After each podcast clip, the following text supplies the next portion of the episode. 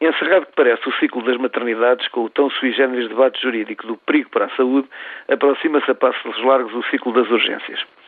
Concordantes que fomos com a prevalência de critérios técnicos sobre os mais emocionais critérios bairristas, confesso que me incomoda observar os grimir de tal tipo de argumentos jurídicos quando se está a falar do país da Europa conhecido pelas melhores performances em termos de apoio ao nascimento. Imagina a surpresa dos meios médicos e sanitaristas europeus habituados a ver Portugal como um caso de sucesso em termos de saúde materna e infantil. Ainda mal refeitos da surpresa pelo sucesso, vão agora ter que interiorizar a necessidade de implementação de medidas de encerramento rápido dos mesmos estabelecimentos e organizações que ontem se estudavam como exemplos a seguir. Visto de longe, Portugal deve cada vez mais parecer um sítio apropriado para férias, onde os autóctones, com maior ou menor empenho e simpatia, servem cafés a troco dos correspondentes ordenados mínimos. A tradicional esperteza saloia, tão útil nos tempos da expansão marítima, começa hoje, em tempos de informação global, a acarretar-nos irreparáveis prejuízos de credibilidade. Uma sociedade atual na Europa civilizada pressupõe objetivos claros a correspondem estudos, metodologias e ações coerentes visando a sua persecução. Neste aspecto é importante, hoje que se começa a falar de urgências noturnas, que se defina qual o grau de proteção se pretende assegurar aos portugueses. Igualmente é imprescindível definir qual o grau de assimetria que estamos dispostos a tolerar.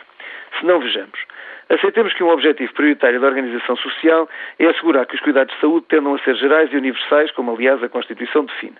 Nesse caso, um habitante de uma aldeia do interior deverá, perante um evento súbito, grave e noturno de saúde, ter hipótese de encontrar um serviço de urgência aberto, como se residisse em São Sebastião da Pedreira ou em Paranhos. Do mesmo modo, alguém que viva num local sem transportes públicos, distante de 50 ou mais quilómetros da sede do seu centro de saúde, deve ter o direito a ver disponível um médico de família, nem que seja dois dias por semana, na extensão da aldeia mais próxima. Curiosamente, estes factos que julgávamos elementares e subjacentes a qualquer planificação ou reforma têm estado desaparecidos dos discursos oficiais sobre a matéria.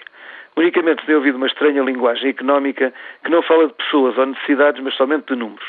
Houve falar em encerramento de extensões com menos de 1.350 utentes, ninguém explicando de onde surgiu tão mágico número ou que relevância tem sobre transportes, interioridade, velhice ou carência. Ou se falar em encerrar urgências noturnas com menos de 10 atendimentos por noite, ninguém explicando porquê 10 e não 5 e que relevância terá tal número perante 30 km de curvas ou mais de uma hora que demora a percorrer as ditas. É quando se fala em encerrar uma urgência no interior alentejano, beirão ou transmontano, está-se subrepticiamente a falar em deixar populações ao abandono, em retirar o pouco a quem habitualmente já nada tem. É, pois, necessário fazer opções. A primeira delas, a de se releva o critério social se o critério económico é que se o único critério for o financeiro, então podemos dar razão ao tal professor da concorrência que acha que o mercado tudo resolve.